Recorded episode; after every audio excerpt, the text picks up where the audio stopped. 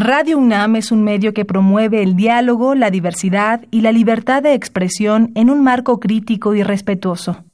Los comentarios expresados a lo largo de su programación reflejan la opinión de quien los emite, mas no de la radiodifusora. La Facultad de Derecho de la UNAM y Radio UNAM presentan Toda sociedad requiere para su funcionamiento regirse por valores, principios, normas e instituciones. A diario escuchamos, leemos y opinamos sobre temas relacionados con la legalidad. Pero, ¿verdaderamente conocemos nuestros derechos y obligaciones? Tu participación es indispensable. Acompáñanos. Derecho a debate. En la cultura de la legalidad participamos todos. Conduce Diego Guerrero. Hola, ¿qué tal? Muy buenas tardes. Mi nombre es Diego Guerrero y les agradecemos que nos sintonicen por el 96.1 FM. Estás en Derecho a Debate, en la cultura de la legalidad. Participamos todos y el día de hoy me acompaña en la conducción Scarlett Mellado. Scarlett, un placer tanto el día de hoy aquí en Derecho a Debate, en el que vamos a hablar sobre un tema de gran relevancia, las elecciones en Estados Unidos. ¿Qué sabes sobre este tema y bienvenida a Derecho a Debate? Muchas gracias, Diego, por el espacio. Un saludo también pues a todos los miembros de la Facultad de Derecho, a los estudiantes, a sus directivos y gracias por la invitación, estimado Diego. Bueno, sí, en esta coyuntura tan importante que ya estamos a la brevedad de este momento histórico de vivir estas elecciones en Estados Unidos, eh, recordar que el próximo 3 de noviembre se van a llevar a cabo estas elecciones donde, donde Donald Trump, el presidente republicano, se enfrenta al demócrata Joe Biden, vinculado con el expresidente Barack Obama. Ciertamente, Estados Unidos se ha caracterizado por tener un sistema bipartidista donde se agrupan los representantes y simpatizantes de los dos partidos políticos, el Partido Republicano y el Partido Demócrata, donde el primero históricamente ha representado los intereses de la derecha y el espíritu tradicionalista de los estadounidenses, fomentando, digamos, una menor participación del Estado en el contexto del libre mercado. Y el segundo representa la búsqueda de una mayor intervención del Estado en las acciones, así como una filosofía más liberal y de izquierda. La elección presidencial en los Estados Unidos es indirecta, es decir, que no son los ciudadanos quienes eligen al presidente y al vicepresidente, sino que existe un colegio electoral formado por representantes de cada uno de los estados quienes determinan el resultado de la elección. Los integrantes del colegio electoral sí son elegidos por las y los ciudadanos, quienes acuden a las urnas cada cuatro años el primer martes de noviembre. Estas elecciones presidenciales en Estados Unidos están cada vez más cerca y eso nos hace interrogarnos quién será el ganador, el actual presidente Donald Trump o Joe Biden como virtual competidor del Partido Demócrata. Y bueno, de todo esto y más nuestros expertos nos van a comentar el día de hoy. Nuestros expertos nos van a comentar el día de hoy. Estás en Derecho a Debate 96.1 FM Radio UNAM. Vamos a escuchar las voces universitarias para presentarles a nuestros invitados sobre uno de los temas más importantes de la agenda internacional. No se vayan. Las voces universitarias.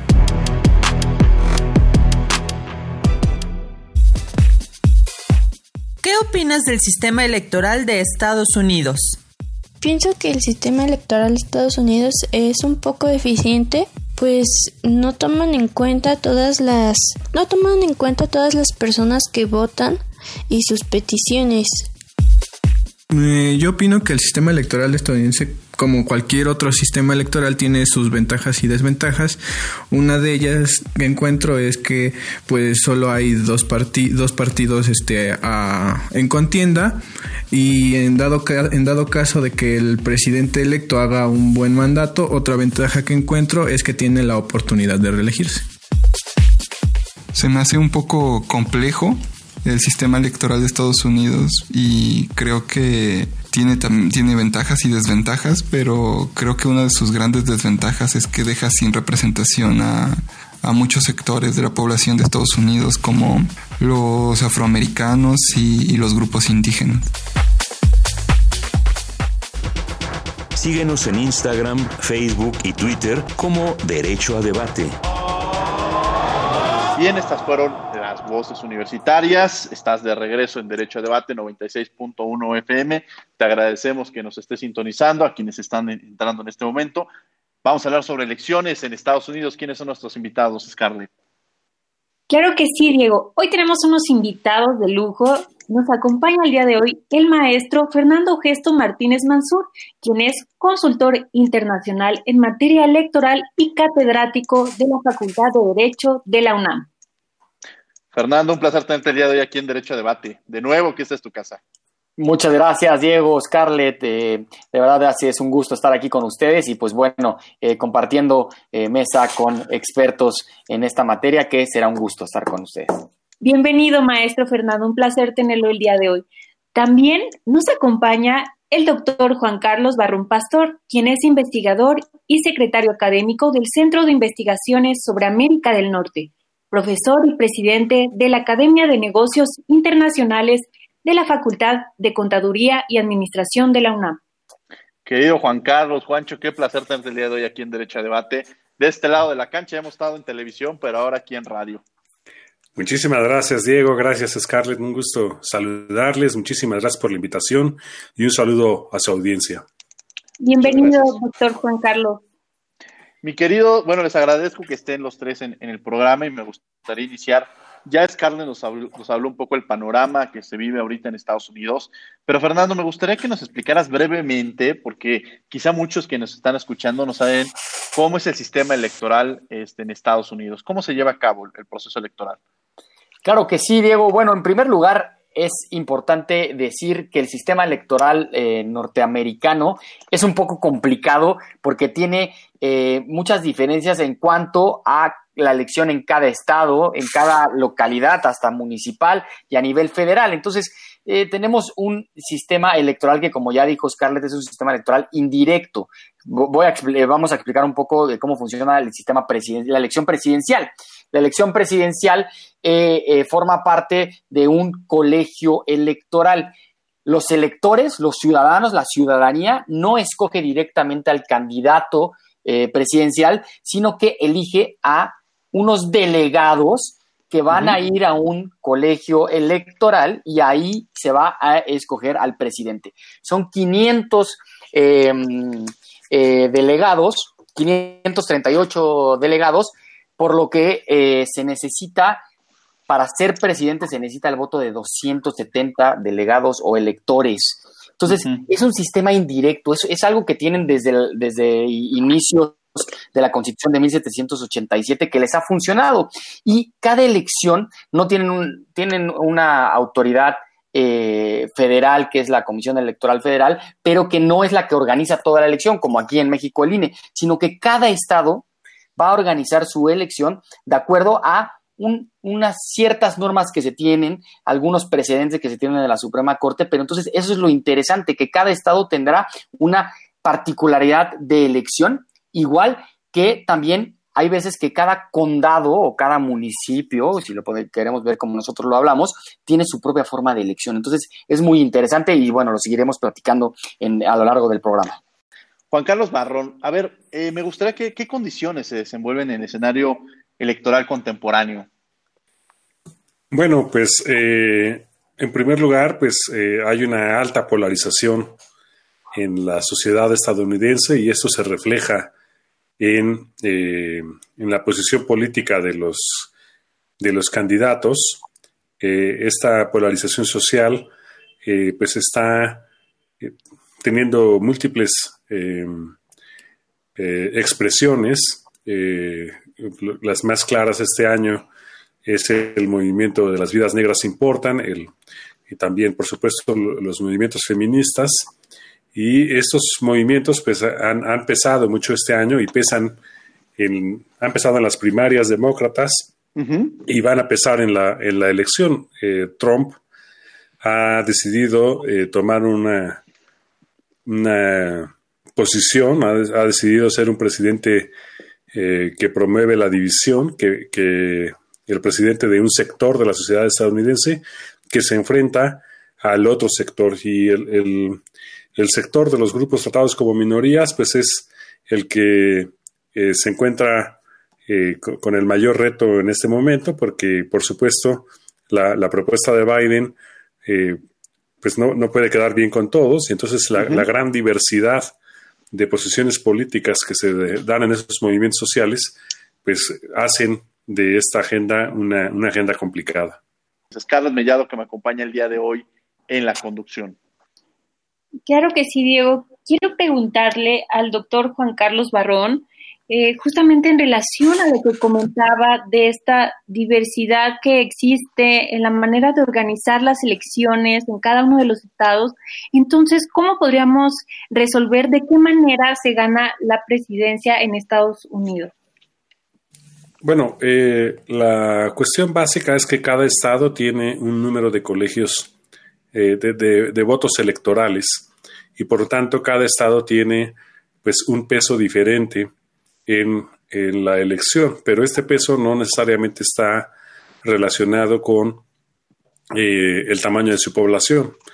Entonces, por ejemplo, California, que es un, pues un estado abiertamente demócrata y de donde viene la senadora Kamala Harris, que es la mancuerna de, Joe Biden y de la, de la, de la candidatura demócrata California, donde sin duda va a ganar. Decisión, ¿no? Juancho, gran decisión eh, haberla este, retomado ella en esta fórmula, ¿no?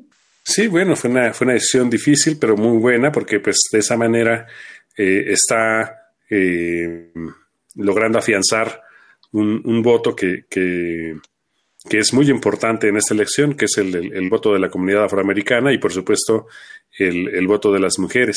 Entonces, bueno, en el caso de, California, Scarlett eh, tiene 55 eh, eh, votos electorales, pero no importa cuántos millones voten allí, si son más o menos, de todas maneras el número de votos electorales van a permanecer los mismos. Entonces, por ejemplo, eh, no sé, un, estado como, como Oklahoma, con mucho menor población, eh, va a tener siete votos electorales. Y entonces en las encuestas se nos presenta como que eh, muchos más millones van a votar por Biden, pero en la, en, en la estrategia por votos electorales, no importa que haya eh, pues un millón de votos más en California, sino el problema va a, darse en eh, ciertos estados, como, como que se conocen como estados eh, swing o estados que, cambian, porque pues allí es en donde realmente los votos electorales van a decidir la elección. Ya pasó en 2016 que Hillary Clinton ganó la elección por número de votos, pero eh, perdió la elección en términos de, votos electorales y por supuesto, pues como ya se menciona aquí, como ya bien lo dijo Fernando, pues allá el marco legal establece que, eh, que son los, el colegio electoral el que determina quién es el presidente y no el voto popular. Sí, algo muy parecido también sucedió en la elección de Al Gore con, con George W. Bush, ¿no? Así es. Algo muy parecido. Claro, Así como menciona eh, doctor, California pues es uno de los estados más grandes, es muy decisivo en torno a la dinámica de las elecciones y también puntualizando lo que usted menciona sobre lo ocurrido con Hillary Clinton y donde las encuestas también la favorecían, la opinión pública estaba vertida y le daban la que ella iba a ser la ganadora. Y vemos que el resultado electoral por esta dinámica del colegio electoral pues eh, favoreció a Trump y es muy interesante. Y por ello le quiero preguntar al maestro Fernando Ogesto eh, que pudiera precisarnos cómo es la dinámica de conformación del colegio electoral. Sí, claro. Eh, Estados Unidos tiene un, también importante decir que es un sistema de partidos, un bipartidismo por tradición, en donde tenemos eh, los republicanos y los demócratas, pero también existen otros partidos pequeños eh, que no tienen realmente representación. Entonces, el voto real se divide entre dos. Entonces, este colegio electoral se dice winner takes all. O sea, en California, supongamos que estaba explicando eh, el doctor Juan Carlos sobre los 55 votos, ahí si tú, si los demócratas ganan por un voto o por un millón de votos, no pasa nada. Es decir, sigue teniendo los 55 votos electorales que van a ir al colegio electoral a votar. Supongamos, si hay estos estados que dicen los swinging states, que, ya también se mencionó, como Florida, Pensilvania, en donde son las diferencias, ahí a veces son demócratas, a veces son republicanos, en cada elección pueden cambiar. Pero entonces, no importa si ganas por un voto o por más votos. Entonces, lo que importa es que si ganas este estado, te llevas todos los votos electorales. Y el número clave para los votos electorales es de 270 votos. En los 50 estados de eh, Estados Unidos necesitas juntar 270 votos electorales que te dan la mayoría para poder ser presidente de los Estados Unidos. No importa que hayas perdido en el voto popular si tú ganaste estados con mayor número de votos. Por eso las campañas electorales se van a, eh, sobre todo se van a estos swinging states, ¿no? A, Florida, a Pensilvania, a, a, Ohio, a Michigan, porque pues a California es demócrata, Nueva York es demócrata, no te vas a ir ahí. Claro. Y a Texas este año. Texas, eh, Texas que puede ser por primera vez, ¿no? Swinging state. Así es. Oye, qué interesante entender un poco este, este sistema electoral, que además para algunos dirían que no es tan, tan democrático, pero más bien es un sistema distinto que de la propia historia y naturaleza de, Estados Unidos, ¿no? Que, lo lleva este, a estas condiciones. Juan Carlos, y, bajo este esquema que pudiéramos entender que hay fortalezas y, y debilidades en torno este, a este sistema electoral, ¿cuáles percibirías tú que son tanto las posibles fortalezas pero también conocer aquellas que son las debilidades.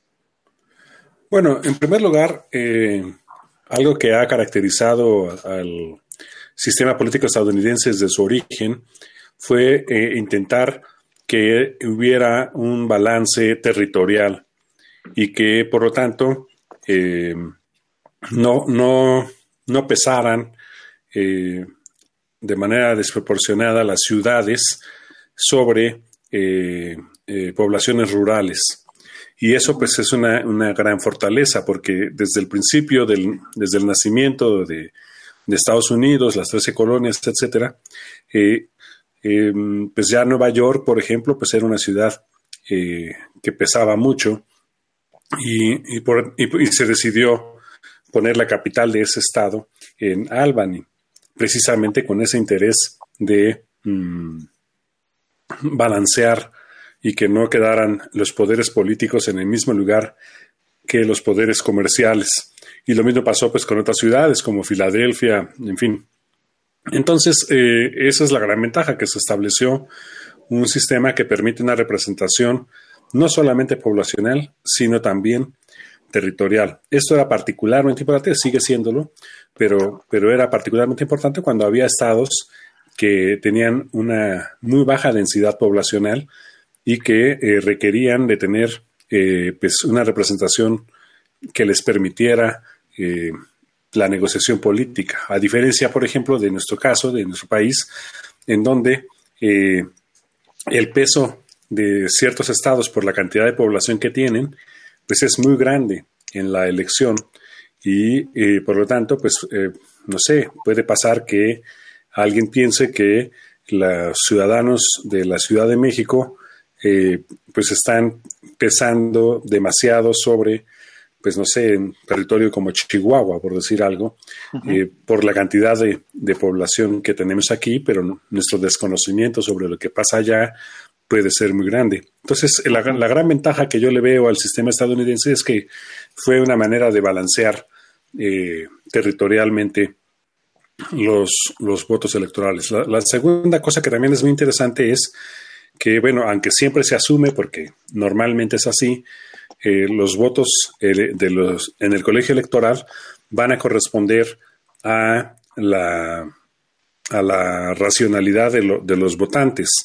Sin embargo, sí ha pasado que, eh, que un voto electoral no va en la dirección de, del, voto popular. eso es muy raro, pero sí ha pasado. Es decir, que quien es elegido para dar el voto electoral en el colegio electoral eh, toma la decisión de que lo eh, adecuado, lo sensato, es no respetar el voto popular, sino tomar su propia decisión. Entonces, esto, por supuesto, es, sería una, situación eh, excepcional y de escándalo, pero es posible. Es posible porque eh, desde el principio el, sistema estadounidense eh, tiene una desconfianza del, voto popular, tiene un, confía más en, en ciudadanos informados de, clase media y alta y por supuesto, pues al mero principio, pues bueno, ni, ni las, ni, ni, los esclavos, ni las mujeres votaban.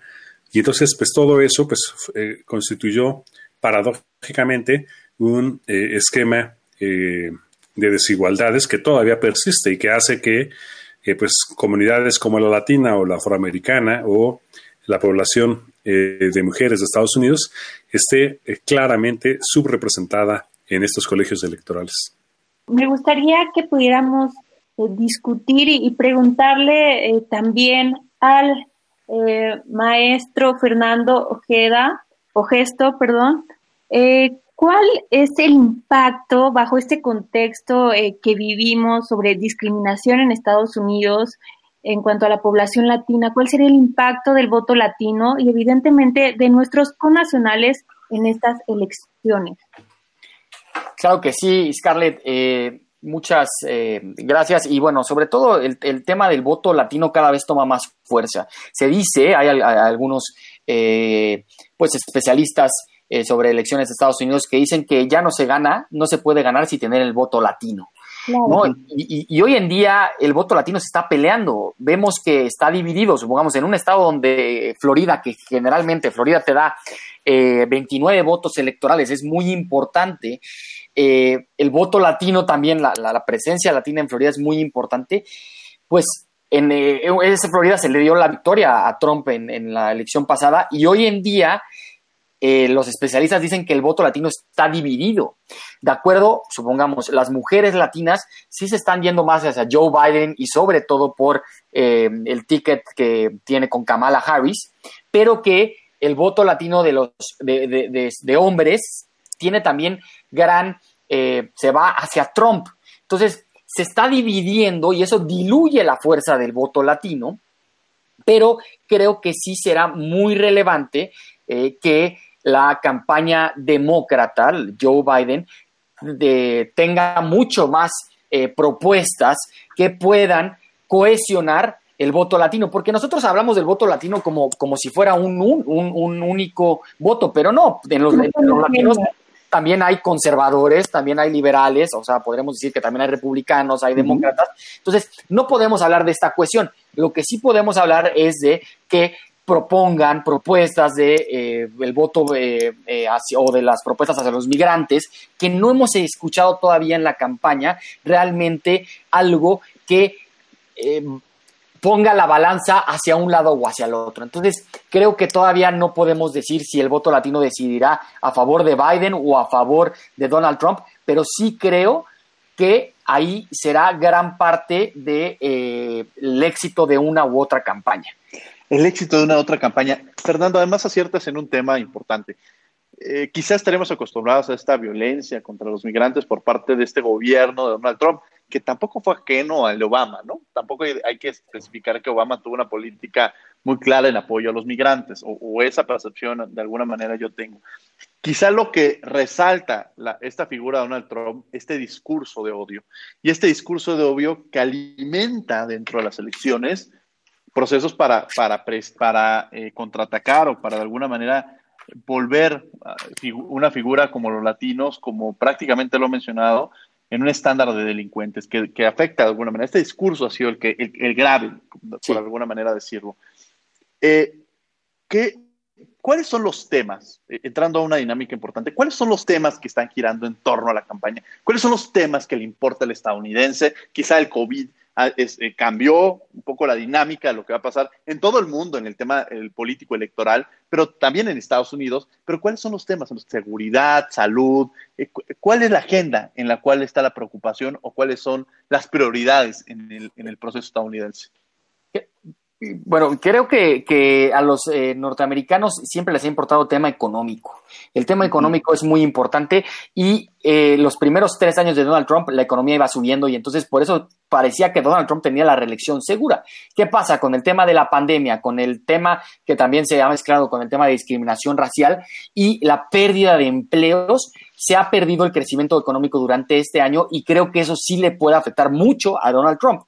Entonces, si no, si, el norteamericano recibe su cheque cada 15 eh, días y no le quitan demasiados impuestos, creo que está tranquilo, pero ¿y si tiene trabajo? Ahora no hay trabajo, no está viendo eso reflejado y entonces creo que puede ser. El tema de discriminación de racial, el Black Lives Matter, totalmente está en la agenda y pues al ver a un presidente como Donald Trump, que es un, pues se le ha definido como populista, proteccionista, nacionalista, estos temas no entran dentro de su agenda y creo que esto ha sido aprovechado por los demócratas para subirlo y para cooptar el voto de estos indecisos que eh, se vaya hacia los demócratas y que hoy estén arriba en las encuestas, por lo menos en lo que vemos del voto popular. Entonces, creo que el tema económico, el tema y el tema racial son muy importantes. Los temas migrantes nos importan a los mexicanos, por supuesto, pero no sé si estén totalmente en la agenda del norteamericano que eh, eh, hace ganar o no una elección.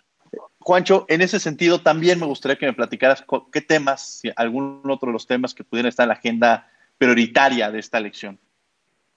Coincido con Fernando en, los temas y me gustaría puntualizar eh, algunas cosas de ambos. Eh, en primer lugar, eh, este tema económico que sin duda ha pesado históricamente en las elecciones estadounidenses, pues hace que Donald Trump antes de febrero se sintiera muy seguro de poder conseguir la reelección y que, eh, pues bueno, con la caída de la economía durante este año, eh, pues haya tenido pues que, prender las alarmas porque, pues como ya lo mencionó Fernando, pues la, situación económica se ha agravado enormemente en nuestro país vecino.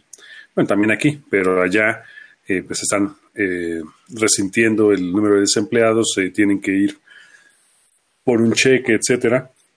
Y bueno, pues eh, el argumento de Donald Trump es que él ha sido el mejor en el manejo de la economía y que eh, a pesar de esta situación eh, excepcional de la COVID, él puede garantizar más rápidamente la recuperación económica.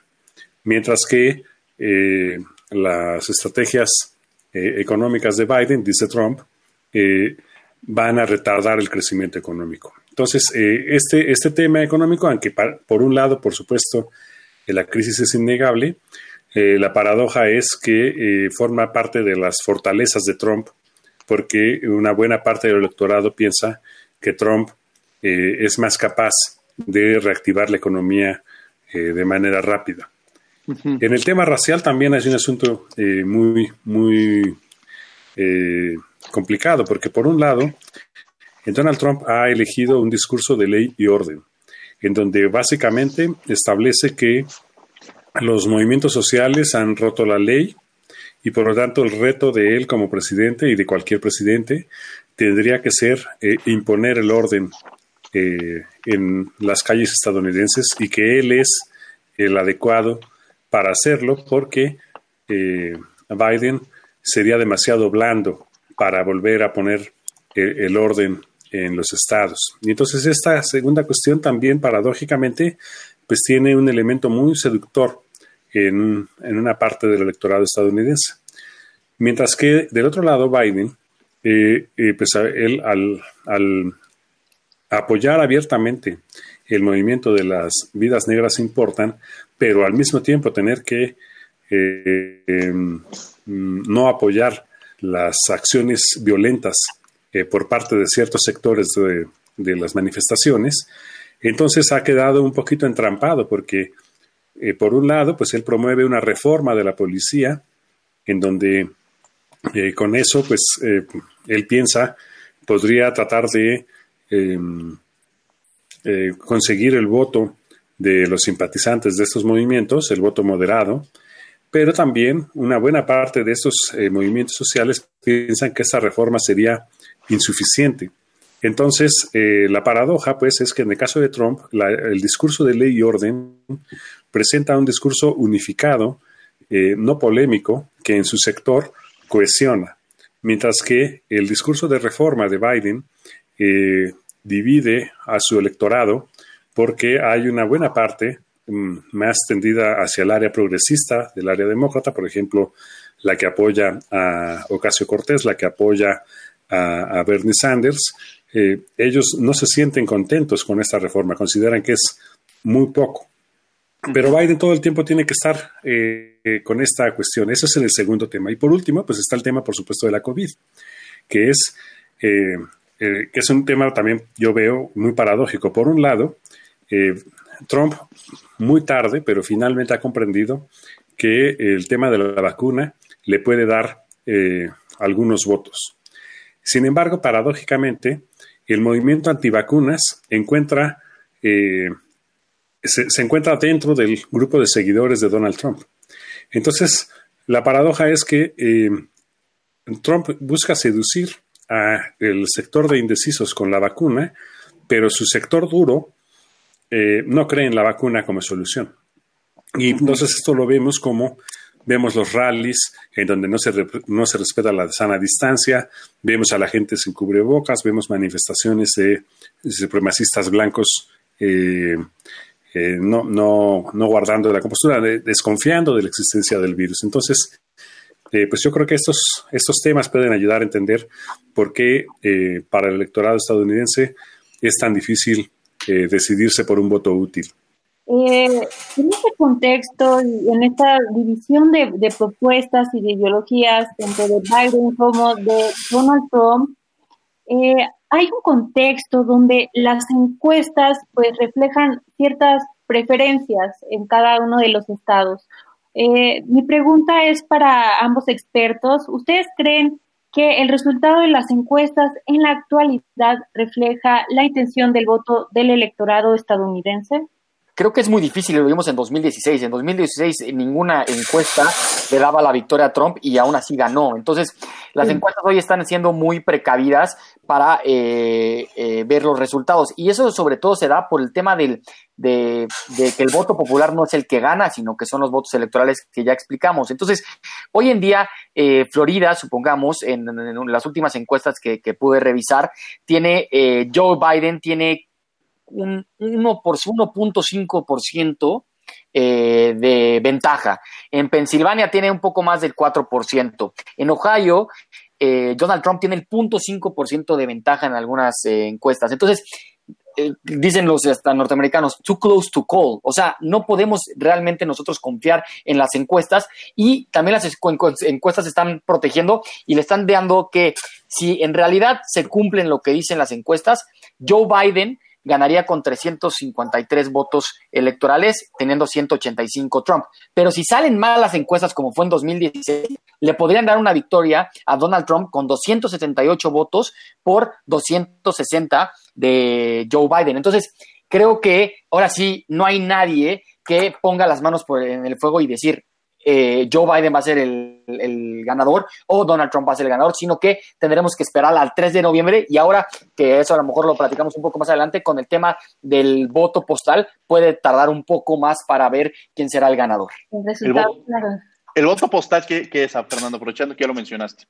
Sí, el voto postal es una forma de votar en donde los, eh, eh, antes de pandemia, los que no podían acudir a las urnas podían eh, solicitar a la autoridad electoral de cada estado que se les mandara su boleta a su código postal registrándose con ciertos documentos, cada estado pone sus reglas y entonces se manda tu boleta donde votas, se manda por correo y se cuenta.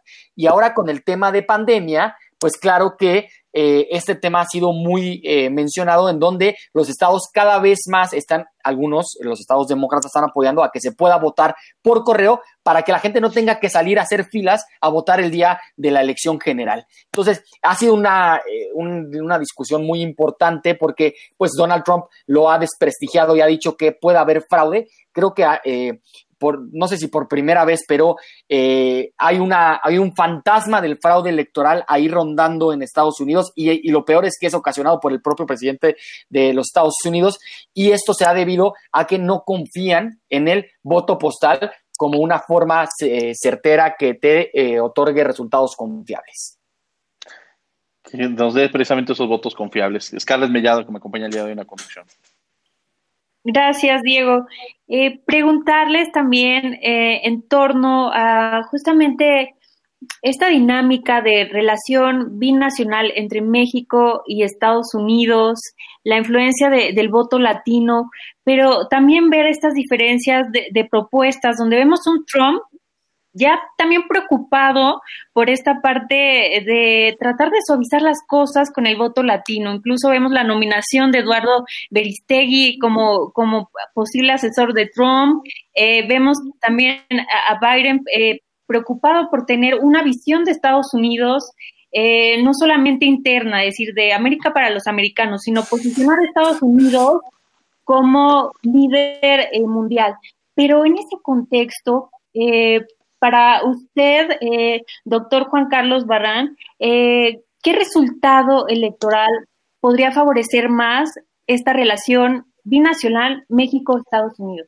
Eh, muchas gracias, Scarlett. Bueno, primero quisiera puntualizar algunas cosas de, las que atinadamente mencionó Fernando. Yo creo que aquí la cuestión es, el, como el voto postal va a pesar mucho, entonces va a haber un un proceso postelectoral eh, muy largo y muy tortuoso. Eh, por supuesto, eh, Donald Trump ya ha jugado, lo, bueno, por supuesto, porque, porque ya lo es de conocimiento de todos, pero, pero es algo muy grave en términos de institucionalidad que el presidente del, del país militar y mediáticamente más poderoso del mundo esté ya diciendo desde hace meses que se está preparando un fraude electoral porque él es el presidente. Entonces, si alguien pudiera evitar un fraude electoral eh, o, tomar medidas para evitarlo, pues tendría que ser él. Entonces, el hecho de que él esté eh, advirtiendo de un fraude electoral es una situación muy grave. Eh, y entonces esto, va a provocar que en la noche de, la elección los resultados preliminares provengan de las, de las zonas urbanas y las zonas en donde no haya habido voto postal. Y entonces, eh, pues va a haber un resultado muy posiblemente eh, en una dirección y que conforme vaya llegando el voto postal va a cambiar eh, el resultado de la elección. Entonces, cuando eso pase, ¿qué va a pasar con el que vaya perdiendo? Claro. Va a reconocer su triunfo, va, va a salir a, a decir eh, ¿qué, es lo que va a pasar allí. Entonces, eso es un, tema muy grave, el tema del, voto postal, porque, porque Donald Trump ha decidido torpedear esa opción que, por supuesto, como ya se mencionó, en tiempos de pandemia, pues podría ser la opción para eh, muchísimos eh, ciudadanos. También aquí hay, hay, que señalar que el voto postal no funciona del mismo modo en todos los estados. Hay eh, como precisamente los colegios electorales tienen sus propias reglas en cada estado, entonces no, no, no funciona del mismo modo en cada estado. Y entonces hay estados en donde el voto postal eh, se puede hacer sin trámites. Tú no tienes que dar ninguna explicación para ejercer tu voto postal. Pero hay otros eh, estados en donde tú tienes que argumentar por qué vas a querer el voto postal y tienes que solicitar con anticipación tu boleta para que te sea enviada y en caso de que se autorice que no des tu voto postal. Y esos estados eh, pues suelen tener muchas personas que no, que no creen en, el, en, el, en la COVID, gobernadores que no han sido eh, muy precavidos en, en, la prevención de la, de la pandemia y que por lo tanto pues todavía podrían eh, tenerse algunas discusiones en los medios eh, sobre esta cuestión del voto postal. Eso en el tema anterior. De lo que me preguntas segundo, en segundo lugar, Carlos, pues bueno, sí, efectivamente, la, digamos, el, votante estadounidense promedio lo que está viendo aquí en la elección es eh, continuar con eh, el excepcionalismo y el populismo de Trump o retornar a el liberalismo hegemónico demócrata. Y por supuesto, la población estadounidense en general coincide que las políticas liberales que se dieron eh, durante eh, los pasados 30 años no les favorecieron del todo.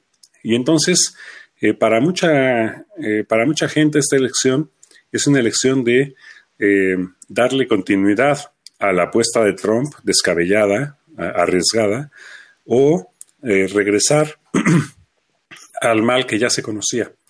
Y entonces, aunque, aunque la política exterior no pesa mucho en, la, en, en las cosas que le preocupan al electorado estadounidense, eh, sí hay una gran diferencia entre, entre la eh, política exterior de Trump y de Biden. Y lo que sabemos es que eh, la política exterior demócrata es más agresiva. Ha sido, pues ha invadido otros países, a diferencia de que del periodo de Donald Trump, en donde pues hay mucho ruido, pero no hay una agresión tal. Números.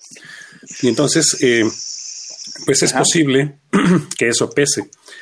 Entonces, en el caso de México y Estados Unidos, perdón por toda la vuelta, eh, pues el, eh, por supuesto, el, lo importante para la diplomacia mexicana es tener una buena relación, una, relación diplomática sana con quien sea el presidente de Estados Unidos.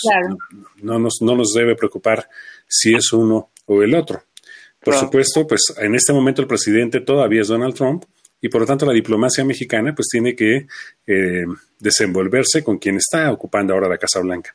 En caso de que esto cambiara en enero, pues entonces se tendrá que tener una estrategia diferente, pero se tendrá también que tener una relación excelente. A ver, este, esta parte electoral, Juan Carlos, que menciona sobre que se pudiera de alguna manera, eh, que, maneja Donald Trump en el sentido de, de un posible fraude electoral, en Estados Unidos existen mecanismos, y, voy contigo, Fernando Gesto, que además tú, eres, tú has trabajado mucho en esos temas electorales. En, Estados Unidos existe algún mecanismo parecido como el de México para poder impugnar una elección? ¿O qué sucede en un momento determinado? Sí, eh, en Estados Unidos, como, como le hemos eh, estado explicando, pues cada estado decide cómo se hace su elección. Hay ciertas normas que se establecen desde la federación, pero tenemos que tener la idea de que Estados Unidos es un una de las federaciones más eh, importantes y poderosas en donde los estados realmente tienen poder. Entonces, si hubiera en, eh, eh, alguna inconformidad electoral, se tiene que ir primero a las cortes de cada estado.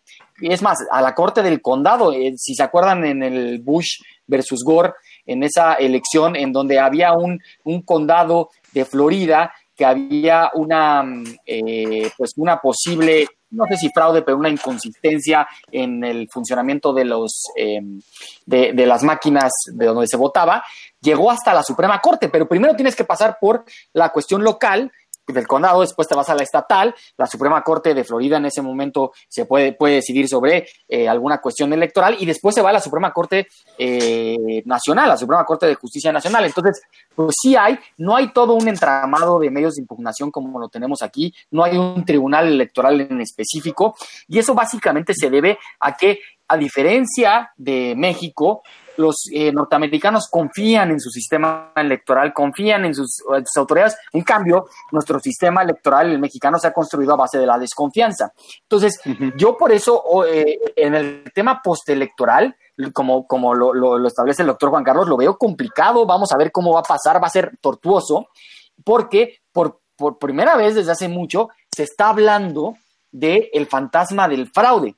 Y si bien es cierto, en las elecciones pasadas Hillary perdió eh, en el colegio electoral, ganó en el tema del voto popular y no, no se impugnó, no hubo impugnación. En el tema de Bush contra Gore, Gore se retiró porque dijo, yo no le quiero hacer daño al sistema electoral norteamericano y me retiro y no llego hasta, eh, no llego a más eh, cuestiones sobre la Suprema Corte. Entonces, creo que ahorita sí se puede estar formando una tormenta perfecta entre pandemia, entre la polarización que, se viene desde la presidencia, entre eh, también el, margen pequeño que pueda haber entre uno y otro, que puede terminar en un em, en una impugnación postelectoral que podría llegar hasta la Suprema Corte, en donde, por cierto, también Donald Trump ha nombrado a ciertos ministros y en donde a veces la Corte se va hacia la cuestión conservadora, a veces hacia la cuestión liberal y donde no tenemos mucha claridad. Entonces, pues, pues creo que podemos eh, tener, eh, estar atentos de lo que pase no nada más el 3 de noviembre, sino lo que pase después con eh, las posibles impugnaciones a nivel local y que pueden llegar a nivel nacional. Perdón, antes de irnos a la pausa, pero sí me gustaría que retomaras esta, cómo se designan a los ministros, porque eh, a los miembros de la Corte Suprema en Estados Unidos, porque creo que es muy importante esta figura y también entender incluso sus resoluciones cuando pueden llegar a ser conservadoras, liberales y los nombramientos que ha hecho Donald Trump. Brevemente, para podernos ir a una pausa. Eh, la, los ministros los propone el presidente, propone a una persona el presidente y se va al Senado y lo tiene que votar la mayoría. Y entonces se, se rumora bueno, son, son nueve, nueve, ministros en la Suprema Corte en Estados Unidos, en donde siempre hay eh, un balance entre los, los ministros que son liberales, que los nombran, se supone, los demócratas, y los ministros que son conservadores, que los nombran, se, supone, los eh, republicanos. Y em, eh, ahorita, en este momento, se pareciera que la Corte está hacia una visión conservadora, pero ha habido ministros que eh, se han ido hacia el ala eh, liberal de las decisiones. Entonces, no tenemos ahorita una, una corte que esté pues totalmente cargada, pero que están decidiendo caso por caso y entonces esto pues puede llegar a haber una resolución electoral en donde sí podría haber una cuestión pues de eh, ideologías que influya en la decisión de los ministros de la Suprema Corte. Y bueno, pues estamos hablando de este precisamente de las elecciones en Estados Unidos. Vamos a hacer un corte a Descubriendo tus Derechos. Estás en Radio UNAM 96.1 FM. Esto es Derecho a Debate. No te vayas. Descubriendo tus derechos. Derecho a la protección del uso de imagen en menores de edad. El derecho a la protección del uso de la imagen es aquel que busca salvaguardar la imagen e intimidad de las y los menores de edad frente a cualquier otro derecho con el que pudiera generarse el conflicto. Niñas, niños y jóvenes menores tienen derecho al honor, a la intimidad personal y familiar y a la propia imagen. Este derecho abarca desde el secreto de las comunicaciones, incluso la privacidad del domicilio familiar y de la correspondencia. No se puede actuar sin el consentimiento de las madres y padres o de quienes ejercen la patria potestad sobre la persona menor de edad. Escuchas Derecho a debate. La última y nos vamos. Bien, estos fueron descubriendo tus derechos. Estamos en la última y nos vamos aquí en Derecho a debate. Y bueno, estamos hablando sobre las elecciones en Estados Unidos. Me acompaña en la conducción Scarlett Mellado y tenemos como invitados a Fernando Gesto Martínez y a Juan Carlos Barrón. La última y nos vamos. Ustedes son libres de decir, de opinar lo que quieran sobre el tema que vamos, hemos abordado el día de hoy. Juan Carlos, empezaremos contigo. Eh, pues creo que ha quedado un panorama bastante amplio y esclarecedor de, cómo está, eh, cómo funciona el sistema electoral estadounidense. Solamente me gustaría eh, puntualizar que, que además, bueno, cada, cada estado tiene un, sistema electoral diferente y que por lo tanto no funcionan del mismo modo ni las instituciones, ni los requisitos para votar, ni, eh, ni la manera en la que se cuentan los votos. Eh, cada estado eh, tiene su propia manera de, hacer el, proceso. Y, esto, pues bueno, también va a ser importante cuando, cuando analicemos la muy probable crisis postelectoral que sobrevendrá sobre Estados Unidos durante el mes de noviembre. También, pues bueno, eh, eh, decir a, la, audiencia que es muy importante eh, comprender que en, Estados Unidos la polarización es tal que prácticamente por, los, por el fenómeno de las redes digitales, al igual que en México, la gente solamente lee y escucha y se retroalimenta de opiniones similares a la propia. Entonces esto hace que, eh, que la, gente de un sector ideológico esté completamente segura de que no hay debate, sino que nada más está la retroalimentación de su pequeño mundo en el que lo están en la burbuja de las redes digitales. Y entonces, para una persona eh, que es, eh, digamos, pro-Trump, le es muy difícil eh, saber lo que, lo que se dice fuera de su burbuja y le es muy difícil saber cuáles son las eh, argumentaciones de, eh, de, un, de una persona que va a votar por Biden. Y esto, pues aunado al, proceso electoral, pues resulta que llegado el momento, va a ser muy difícil explicarle a un seguidor de uno o de otro que se perdió la elección independientemente de cuál sea el resultado, eh, explicarle a un votante californiano que ganó Trump va a ser muy complicado. Y explicarle a un votante eh, del centro del país que ganó Biden va a ser muy complicado.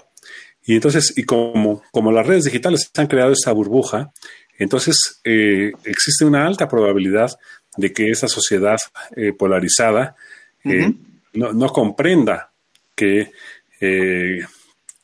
que el voto se dio de ese modo o que el, o que el, sistema funcionó de ese modo, sino lo más probable es que consideren que les, este, que les están robando, que les están haciendo trampa. Y eso puede generar un, un, clima aún más violento, eh, eh, políticamente hablando, del que hemos visto este año en Estados Unidos. De los que hemos visto este año. Fernando Gesto. Gracias y bueno, ha sido la verdad muy interesante. Eh, creo que el sistema electoral norteamericano tiene, pues yo desde mi punto de vista como eh, democrático, no creo que sea el más democrático por el tema de que no es una persona un voto, sino que pues, supongamos un republicano en California pues no tiene eh, su voto, no tiene ningún peso. Y entonces eso podría llegar a que en algún momento, de acuerdo al, al, tema postelectoral que vivamos en esta elección, puede llegar a tener cambios en el sistema electoral norteamericano. Y estos son algunos retos que, tiene eh, sobre todo este proceso electoral, es acabar con el fantasma del fraude que está haciendo desde eh, eh, la presidencia. También el tema de, del COVID será muy importante porque pues eh, todas las medidas que se tienen que tomar para llevar elecciones que no pongan en riesgo la salud de las personas y que a la vez garanticen el voto necesitan dinero. Y entonces eso también el tema presupuestal va a ser muy importante. El tema de las fake news será eh, muy relevante, empezando por el presidente Donald Trump, en donde eh, las redes sociales, como dice el doctor Juan Carlos, pues se juegan un papel importante y en donde ya inclusive Twitter ha bajado eh, tweets de Donald Trump por considerarse fake news. Y sobre todo, el tema también de, del movimiento de Black Lives Matter, Matter será importante ver su, su eh, progresión, su, su, progreso, porque eso también se puede detonar a que no nada más eh, tenga un impacto en la elección, sino que tenga un impacto irreal en la sociedad norteamericana que se pueda tornar un tanto violento y que esto se vea reflejado en el, la crisis postelectoral que puede tener Estados Unidos. Entonces, no está fácil, no será una elección que será competida y que importará eh, mucho el tema postelectoral y sobre todo en la confianza que ha tenido por más de 200 años el sistema electoral norteamericano y que hoy creo que puede estar puesta en duda. Interesante. Scarlett, nos quedan un par de segundos para cerrar. ¿Algún comentario que quieras hacer? Gracias, Diego. Gracias, Juan Carlos, Fernando Gesto. Eh, sí, ciertamente, todo esto que nos han expuesto el día de hoy muy interesante, a manera de reflexión, decir desde mi perspectiva como politóloga también, cómo este sistema de votación indirecta de Estados Unidos ha sido criticado durante estas últimas décadas, décadas porque de alguna forma desmotiva un poco a los ciudadanos a participar directamente en la elección. aunque bien se ha criticado y se han pues propuesto ya nuevos modelos, la verdad es que es algo que sigue vigente y que va a determinar el resultado electoral de las próximas elecciones de noviembre. Perfecto, pues bueno, yo les agradezco mucho, muchas gracias Juan Carlos por haber estado con nosotros. Con mucho gusto, muchas gracias a ti Diego y a, Scarlett por la, por la invitación, un placer haber estado aquí con ustedes. Fernando, muchas gracias por haber estado con nosotros, Fernando Gesto Martínez Mansur. Gracias Diego, gracias Scarlett y Juan Carlos, un gusto y un saludo a todo el auditorio. Mucho gusto. Scarlett, muchas gracias por haber estado con nosotros. Gracias, Diego, por la invitación. Saludos a todo el auditorio y pues orgullosamente UNAM y de la Facultad de Derecho. Padrísimo, excelente cierre. Y bueno, pues agradecemos precisamente a la Facultad de Derecho y a Radio UNAM la coordinación y difusión de Yanis Hernández, redacción y voz de las notas Ana Salazar, En los controles técnicos y producción, Paco Ángeles, estuviste en Derecho a Debate, hablamos sobre las elecciones en Estados Unidos. No olvides que nos escuchamos de ley todos los martes. Mi nombre es Diego Guerrero y gracias por sintonizarnos en el 96.1 FM. Sigue con la programación de Radio UNAM.